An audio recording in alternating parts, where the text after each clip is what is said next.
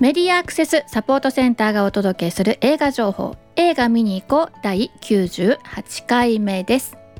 この番組では映画館で利用できる携帯端末用のアプリ、えー、スマホのアプリですね。とか、まあ、iPhone とかタブレットとかね。そういうので使えるアプリで、えー、映画館で利用できるそのアプリに対応した新作のご紹介をしています。えー、っとハロームービーというアプリと UD キャストというねこの2つのアプリが今映画館の中で利用することができるアプリになってます。えっ、ー、と映画館の中で電源は入れてもらいますけれどもあの機内モード飛行機に入っている時の機内モードに設定していただいてで w i f i とかはね切ってもらって、えー、通話もねできないようにして着信とかもしないようにしておいてもらって、えー、利用することができます映画館の、えー、音をね、えマイクから端末のマイクが拾うと自動的にタイミングを合わせて再生するので、え携帯端末の、えマイクをね塞がないようにしてください。そして必ずイヤホンを利用してください、え Bluetooth のイヤホンでも大丈夫ですよ、ね、必ずイヤホンを使わないと再生してくれません。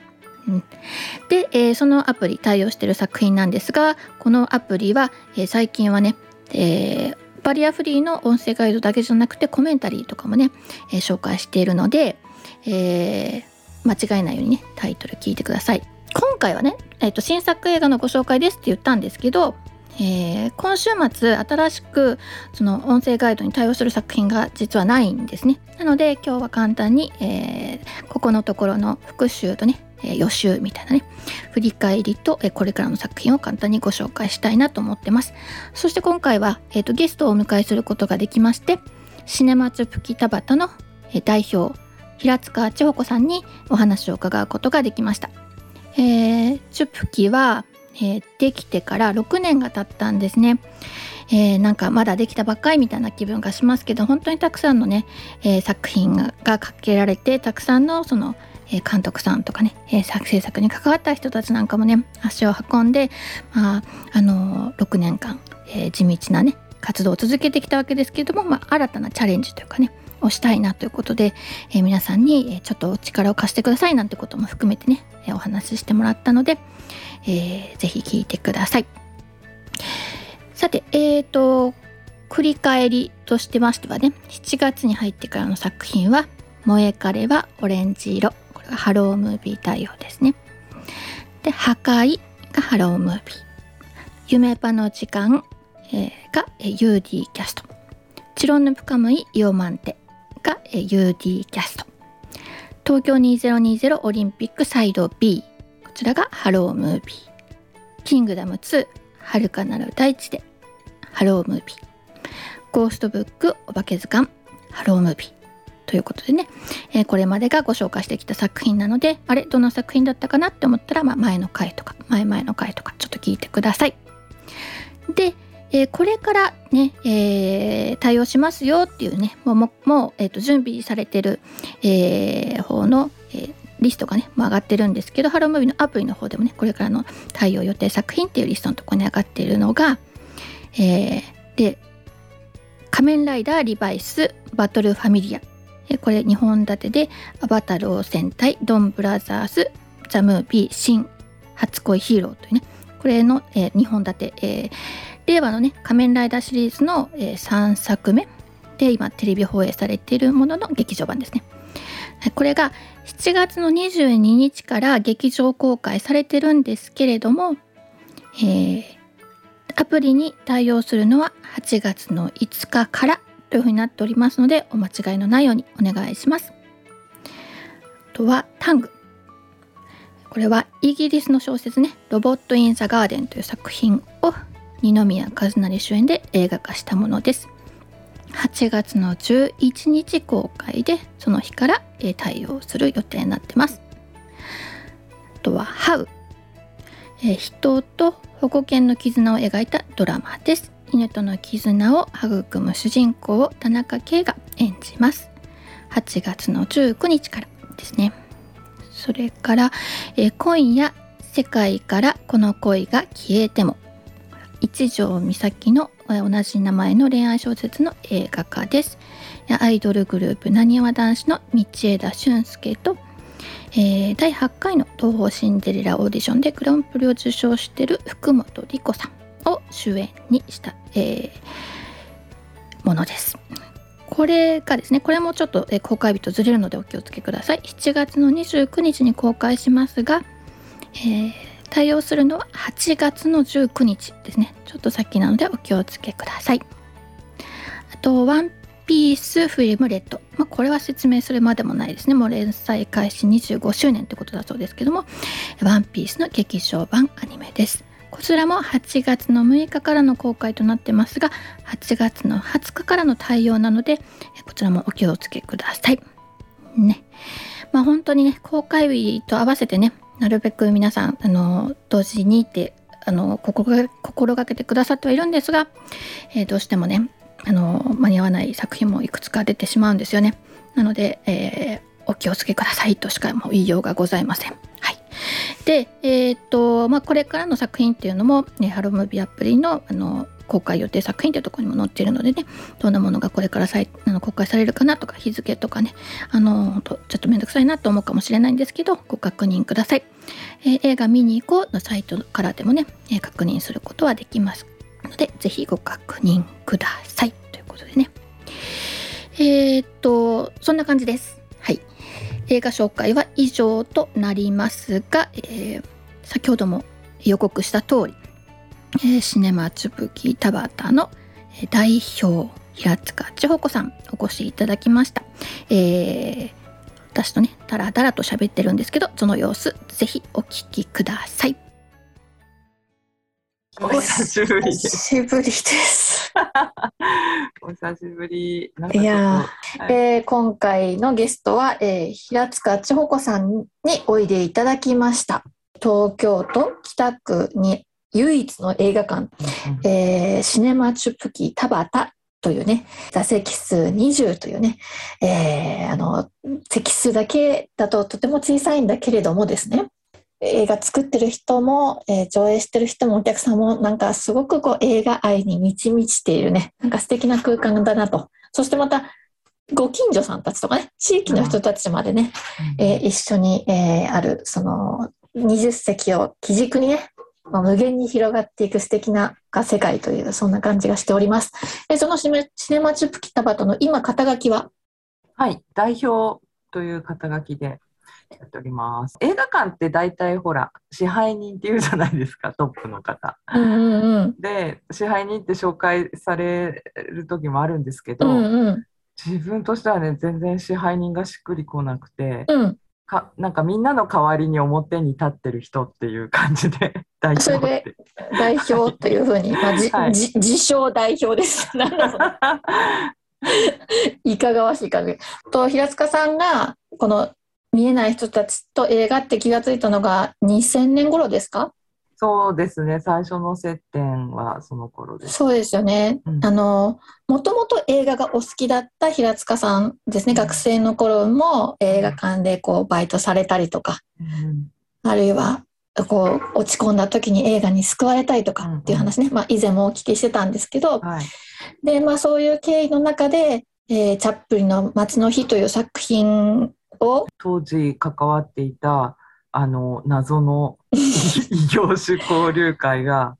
クレイジーなことをしようっていう企画の中であのチャップリンの街の日サイレント映画を見えない人に見せるっていう無謀な企画を立てたっていうところからなんですけど。そその話って結構聞いてるんですけどでも、はい、あじゃあそもそも言い出しっぺは平塚さんではなかったんですね。そこをきっかけにこだわり続けたのが平塚さんっていうだけで。そうですねなんかこうクレイジーだねって盛り上がってて大丈夫かなって心配してた方です私は。ああなるほどね。そのその当時のだから2000年生の時にクレイジーだというふうに思ってたことが、えー、うん、今今ですね2022年ですけども、うん、もう社会の中で、うん、えー視覚障害者の人とも一緒に映画を見るっていうのはありなんだよ、うん、でそしてなんか映画の配給さん制作の人たちの中にもそういう理解が広がってきてるっていう、うん、っ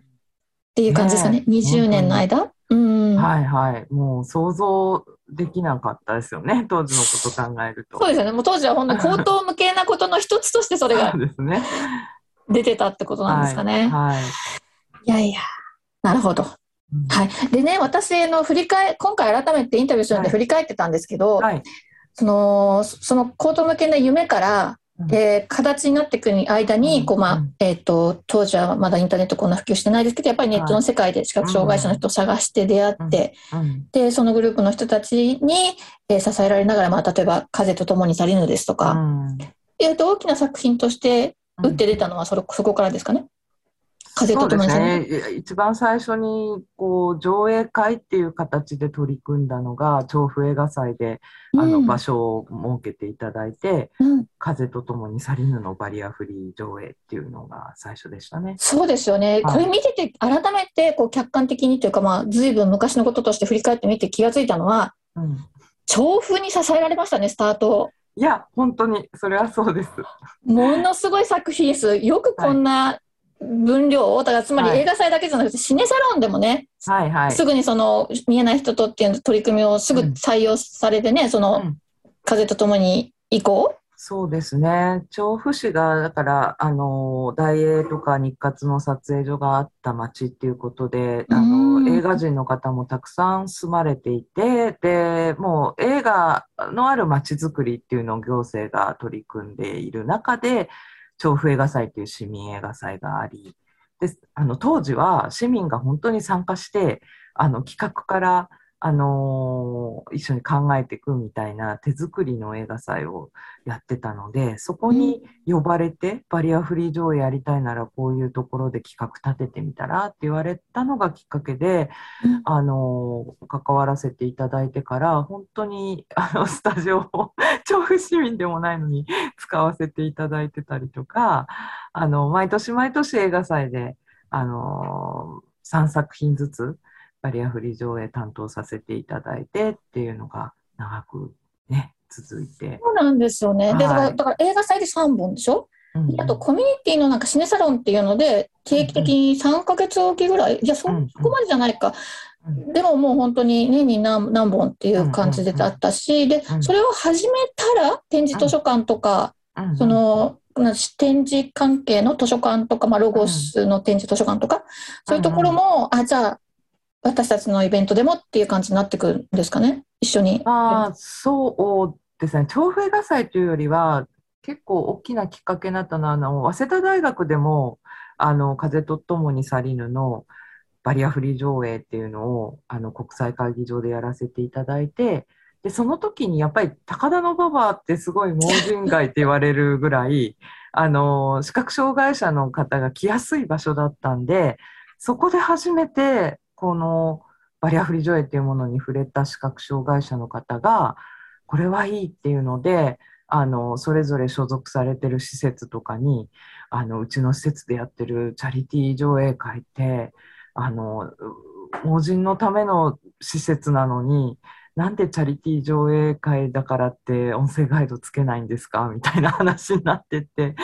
で、あの図書館での上映会も音声ガイド付きになっていくっていうきっかけが生まれていったんですよね。そう、振り返ったら本当一気になんですよ。同じ年ぐらいにギュギュギュってそういうのが、うん。つまりだからやっぱりその早稲田の時、地の利ですか、ね、やっぱり、うんうんうんうんに当事者の、たくさんの当事者の人にうんえ出会ってもらったっていうのがうんうん多分大きいですよね。そうですね。なんか一度、やっぱりこう、見えないと映画、まあその音声で楽しめるのかなって、やっぱりちょっと半信半疑だったり、どうかなって思ってても、実際体験してみた人が、あの、いや、面白かったっていう口コミで本当広がっていった感じですよね、最初の時期っていうのは。えっと、その頃はオープンでやってたんですか？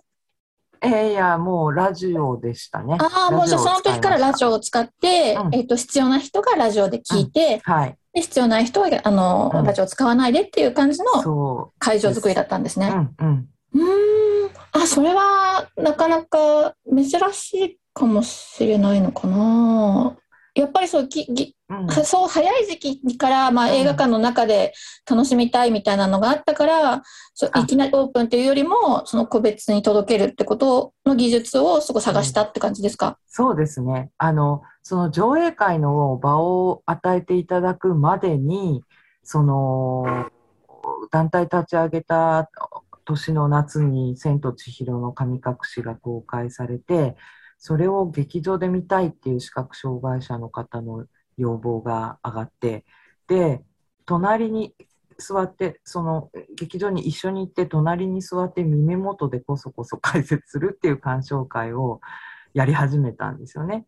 で、それがやっぱりこう、同じ客席内でこそこそとはいえ、おしゃべりするっていうのは、ちょっと周りのお客様にも迷惑がられてしまったりして、なんとかこれをこ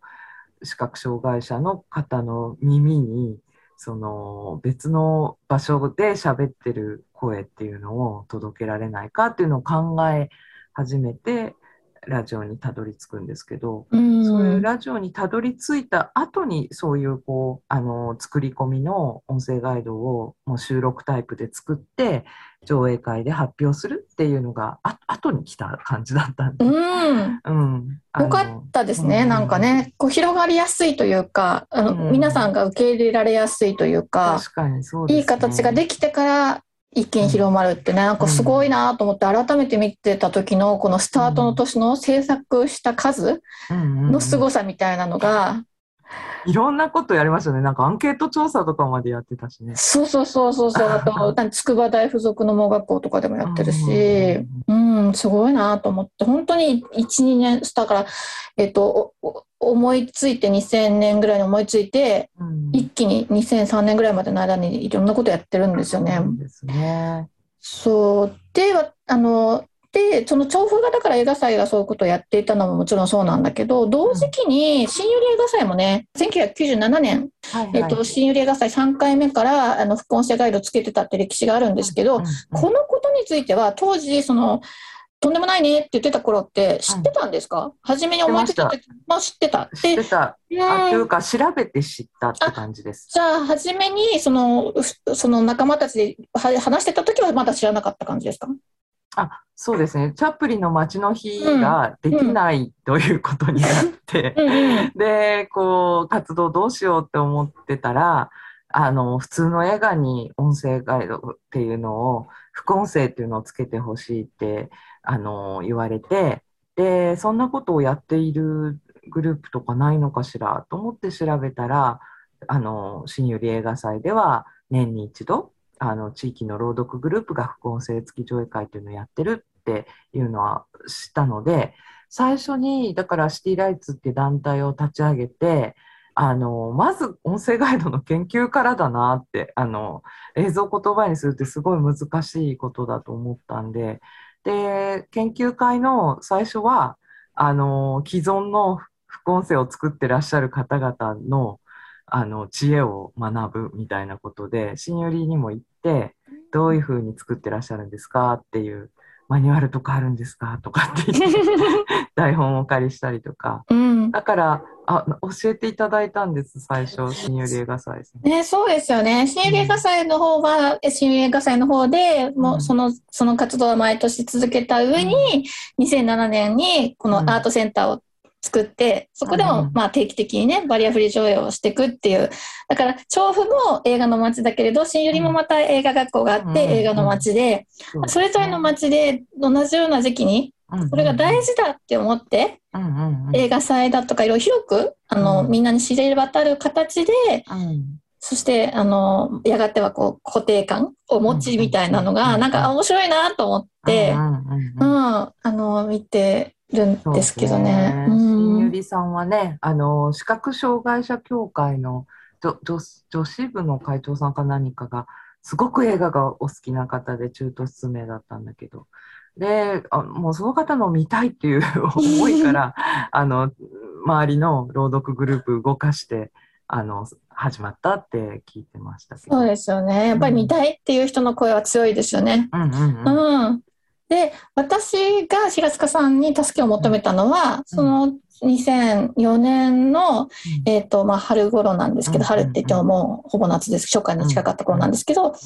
その時に、私がその、やってた国際交流の場でうん。映画界を上映したいって言った時に、うん。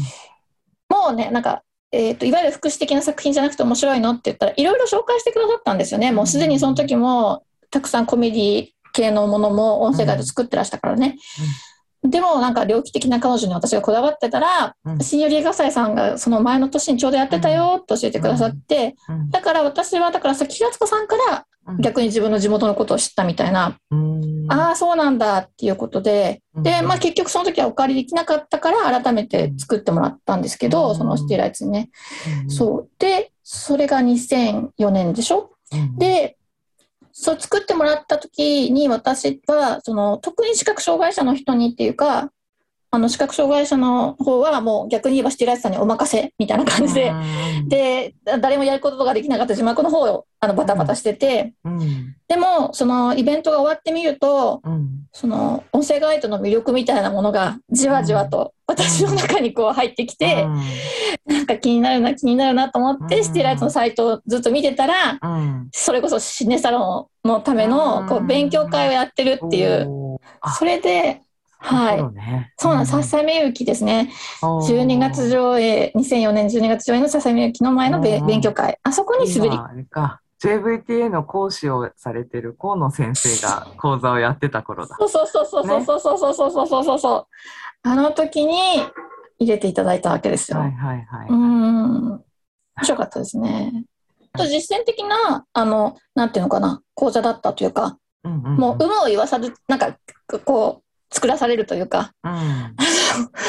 崖の上から落とされるっていうかうんまあでもそれをみんなで楽しむみたいな。はいで、それは多分、シティライツの中でみんなで作ってる時もそうですよね。うんうんもうとにかく実践だからね、ね音声ガイドは。うん、これが正しいですっていうよりも、とりあえず何、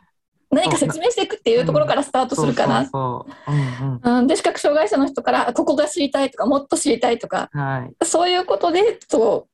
こう、なんていうのかな。ブラッシュアップしていくといううか、ん。それは、どうですか？映画館で本当はい。に今数、数こなすぐらいの勢い、まあ、まあ相変わらず作ってらっしゃると思うんですけど、うん。それでもやっぱり毎回その視覚障害者のモニター会では学ぶことって多いですか？新たに学ぶとか新たに気づくこと。うん、うん。多いですよ。やっぱり。うん。なんていうのかな、うん。あの、すごいこう、見、うん、見るっていうのの、多分観察するのを見るの力が、あの、すごくあるんだなっていうのを。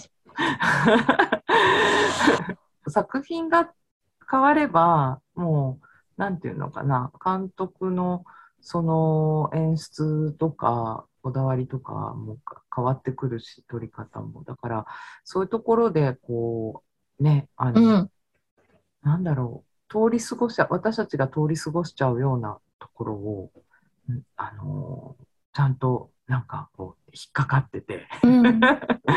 で、なんでなんだろうとか紐解いていくと、結構そこに監督のこだわりがあったりとか、っていうことに気づかされたりとかしそうだから私は本当に音声ガイドでそれを学ばせてもらってたし、なんか、こうそういう意見を聞かせてもらえた方が成功みたいな気分があって、うんうんうんうん、なんかモニター会で「あいいです分かりました」って言われるより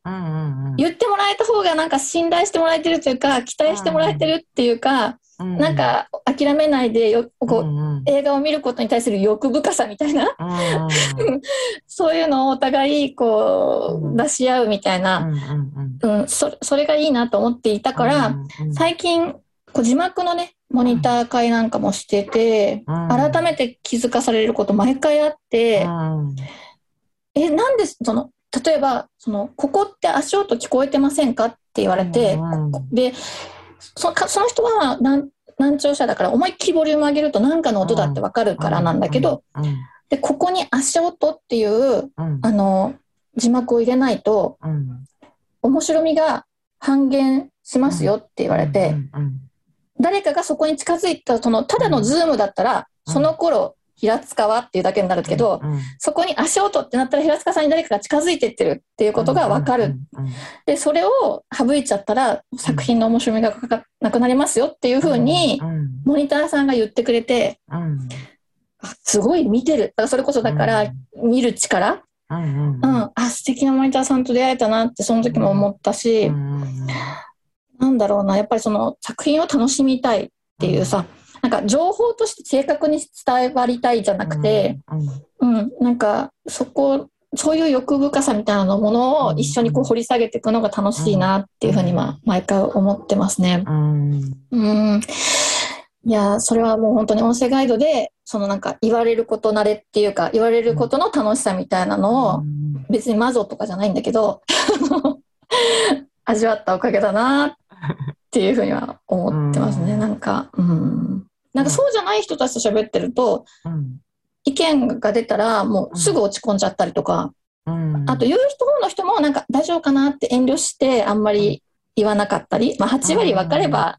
ね、つかないより全然いいからっていう感じでうん。こう優しい人たちもたくさんいて、うん、でも優しい人にも多分もうなんか本当だったらここも知りたいとか、うん。そういうのがあるんじゃないかなっていうのをうんなんか引き出せていきたいなっていうのはね、いつも思いながらやってますけどね。はい。で、えーっと、そんなこんなで、はい。えーまあ、映画館を作りっていきなり飛びましたけど、うん。でずっとしてられててこう活動してる時から平塚さんはやっぱりいつか映画館作りたいなって、うん。あとカカフェみたいななんか映画館だけじゃなくてこう人が集まる場としてのイメージの映画館でしたよね。そうですね。うんうん、そうそう。だからその見るだけじゃなくて終わってからこう話し合ったりとか、うんあのそれこそ制作に関わった人たちのお話聞いて質疑があったりとかっていうね、でうん。今はあとはあのーこう見た人たちだけで集まってっていう、まあ、ズームとかを使ったりとあか、はいはい。であのコロナの前はあのはい喫茶店でね、おはい。あの集まってみたいな。だからその日じゃなくてもこの作品見た人は集まって喋ろうよみたいな、でそんなことをお客さんですよね。あのいわゆるいわゆるスタッフではなくて、うん。うんあのまあ、サポーターというかあのまあおパシリをやってくださってた。方。そうですよね。うん。ああ、こんなことやりたいって。いうねね。うんううん、でもパパシリをやりたいっていうので、ね。あの来ていただいた方です。うん。いやだからこういうことやりたいっていう方にいらしていただいたけどもともとそれは平塚さんの願いでもあって、あそういう人と出会えるってすごいなーってうんうんうん。思ったりしてましたね。あの映画館やる前ね、ちょっと見切り発車で アートスペースチュプキっていう月に4回しか上映活動ができないスペースやってた時には、あの1日なん1回とか2回とかしか上映がなくて、その上映終わった後必ず感想シェアっていうのをね、すごい小1時間 やるみたいな、すごい贅沢なあの時間の使い方して、あの映画見せてて、でそれが、まあ、チュプキオープンしてからは、やっぱりこう、経営をね、ちゃんと成り立たせないとっていうのもあって、あの、入れ替え20分とか30分とかでどんどん回していくっていう方向になっちゃったので、一回一回終わった後に感想シェアとかやってられなくなっちゃったのを、ちょうどそのファシリテーションやりたいんですっていう方が現れて、あの自分たちにできなかったから、それを別の方がね、別の時間にやってくださるっていうので、うん、ありがたかった。いいなと思いましたね。うんはい、でそんな、まあ、あのチュプキですねいろいろできてから何年目になりましたかね？もうかれ6こ年目ですね。6周年迎えるんですよ、ね今年の9月で。生まれた子が小学校1あら年生そうですね。チュプキ1年生になるんチュ。キ1年生ですよ。ランドセル買ってあげないと。買ってください買ってくださいもう。そうなんですよ。でうんうんここでまた新たなですよねだから、はいあのランドセル買ってあげるんですよね今度。久しぶりにね、あの、設立当初はクラウドファンディングで設立した映画館っていうのはご存知の方も多いかもしれないですけど、5年ぶりの、あの、クラファンをやります。ねえー、とい大きいこととしては一つは、まあ、あと先に言っちゃおうかな。あの作品ですよね、えー、と配給をやる。配給、まあ、制作配給っていうね。今まではあ上映する方だったのが、はいはい。昨年、あのー文化庁のアート・フォー・ザ・フューチャーっていう助成金で制作した心の通訳者たち What a Wonderful World という作品をの拡大ユニバーサル上映に向けてっていう、あのー目標がひ一つあります。ねはい。なんかは初めてじゃないですか？いつも配給さんからは借りるとかそ許可取るとかっていう付き合いだったのが、う。いや、大変なんだなって、映画をかけていただく、まず映画館にかけていただくことってとっても大変なんだな。もう身につまされて、もうね、何にもわからなすぎて、わわからない世界にもうなんか、こんな感じなのかなと思ってやってたら、あの、いろんなしきたりがあって、もうなんか、ね、あのー、ずいぶんかかっちゃいましたけど、公開までに。ああそうかそうかそうか、ね、まあ右往左往してるうちに。私が見せていただいたのはねもう去年の暮れですもんね。そうですね。うん、あの時私何にも知らないで、2月に公開しますなんて言ってたのが、うん、6月になり、9月になり、やっと10月、こう、正式に公開となりました。いやいやでもそなんだかんだ言いながら そのびっくりしますよね。あの映画館でええ映写のバイトしてた人がさ、うんうんうん。かける、ね一緒に見るグループを作りいつの間にか場を、上映する場を作りえ今度は配給ってすごいどこまで君は進出していくんだっていういや、本当にこの映画がまた新たなご縁をつないでいくんじゃないかっていうので、私もワクワクしてます。そうですよね。でまたこれが今回があの手話通訳ですよ。舞台手話ですよね、はいはい。舞台手話通訳。うん、今までずっと音声ガイドのとこをこう掘り下げをしてきた中で、まあ、うん。もちろんその映画館だからね字幕作ったりもなさってきたと思うんですけど新たにまたその舞台手話っていうそのテーマを通して、そのろう者の人たちの、えーニーズとかあるいはそのろう者の人に対する発信とかうんうんうんそういうものとも向き合っていくっていうのはもう本当にすごい作業だったなと思いながら映画拝見させてもらってるんですけど。うんうんじゃあこれを、えーまあ広くみんなに見てもらうための起爆剤としてのお金、はお金ですね。そうですね。お金。それからもう一つははい。機材ですよね。はい。映写設備。こっちの方がね、ウェイトとしてはお大きいんです。そうなんですよね。内前訳のウェイトとしてうん、は。内訳もだし、やっぱりこれあっての映画館ですもんね。はい。やいどうですか、うん6年間やってきて、やっぱりその機材の、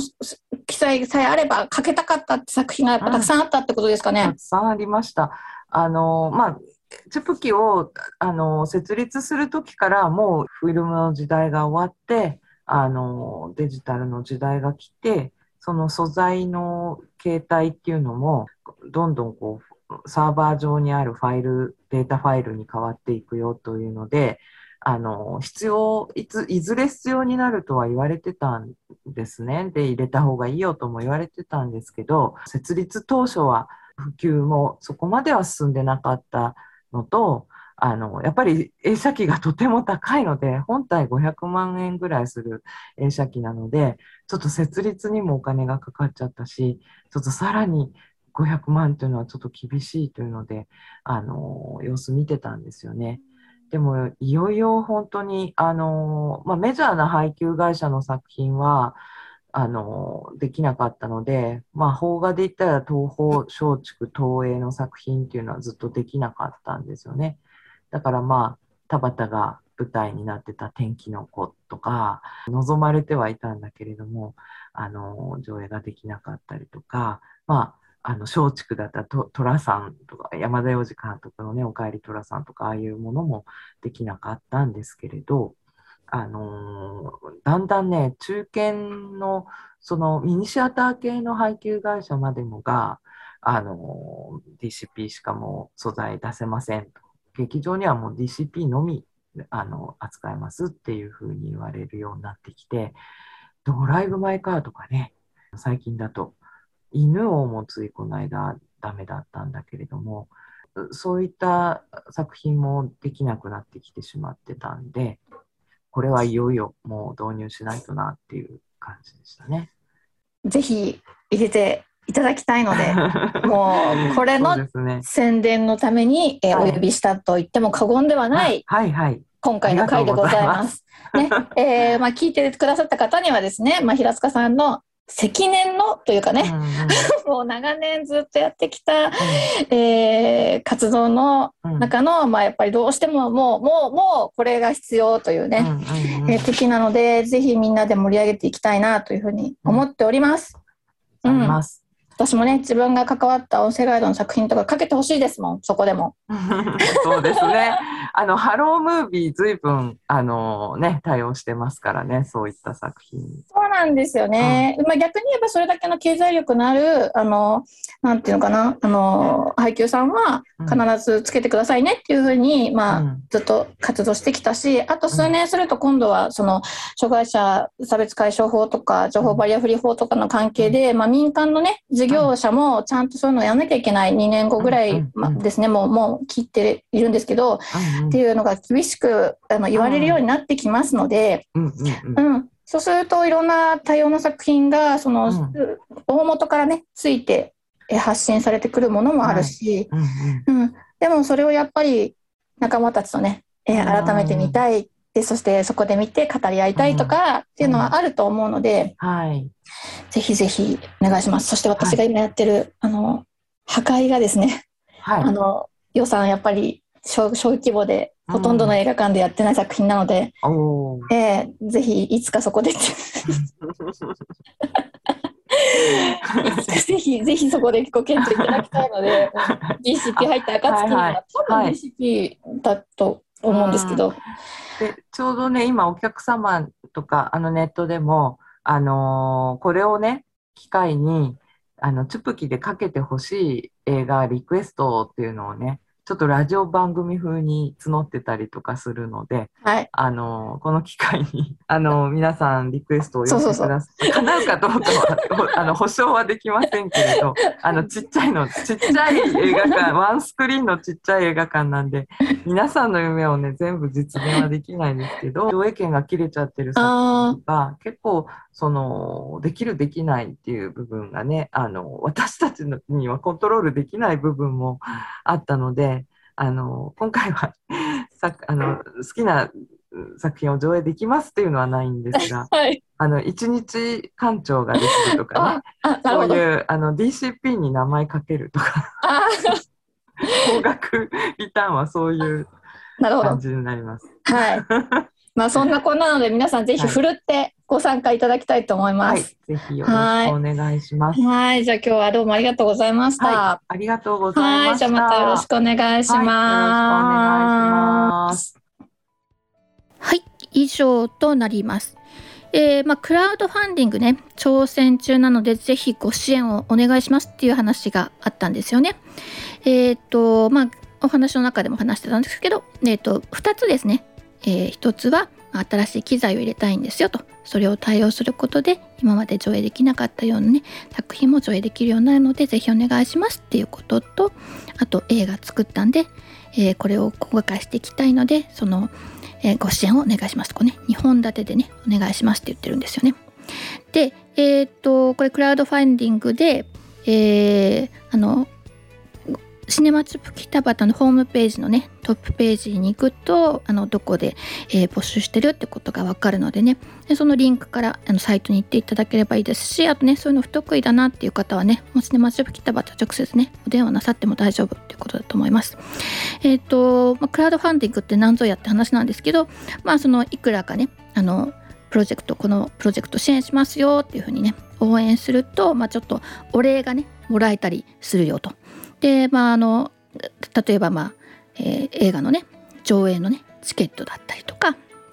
あるいは、えー、そうですねあの吹き替えあの洋画をかける時のねあの吹き替えをね体験できますよとか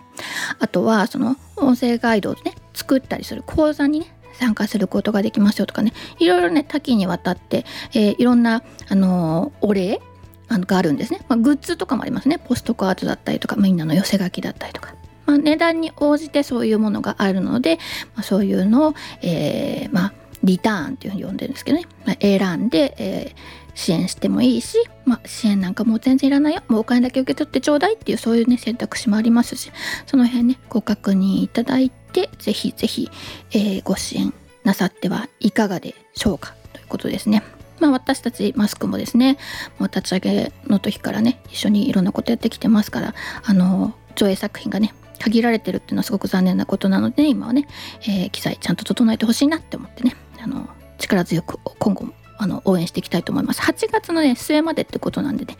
えー、まあちょっと、えー、チャンスがあったら皆さんよろしくお願いしますということです。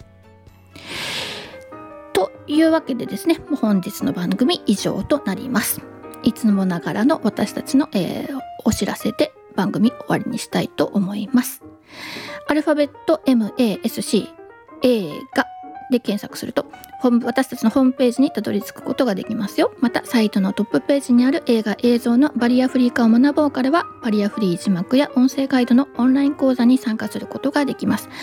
そしてこの番組は映画見てきたよはもちろんこれ期待してるんです。などぜひ教えてください。各地での活動の告知などまたね今回のクラウドファンディングともそうですね。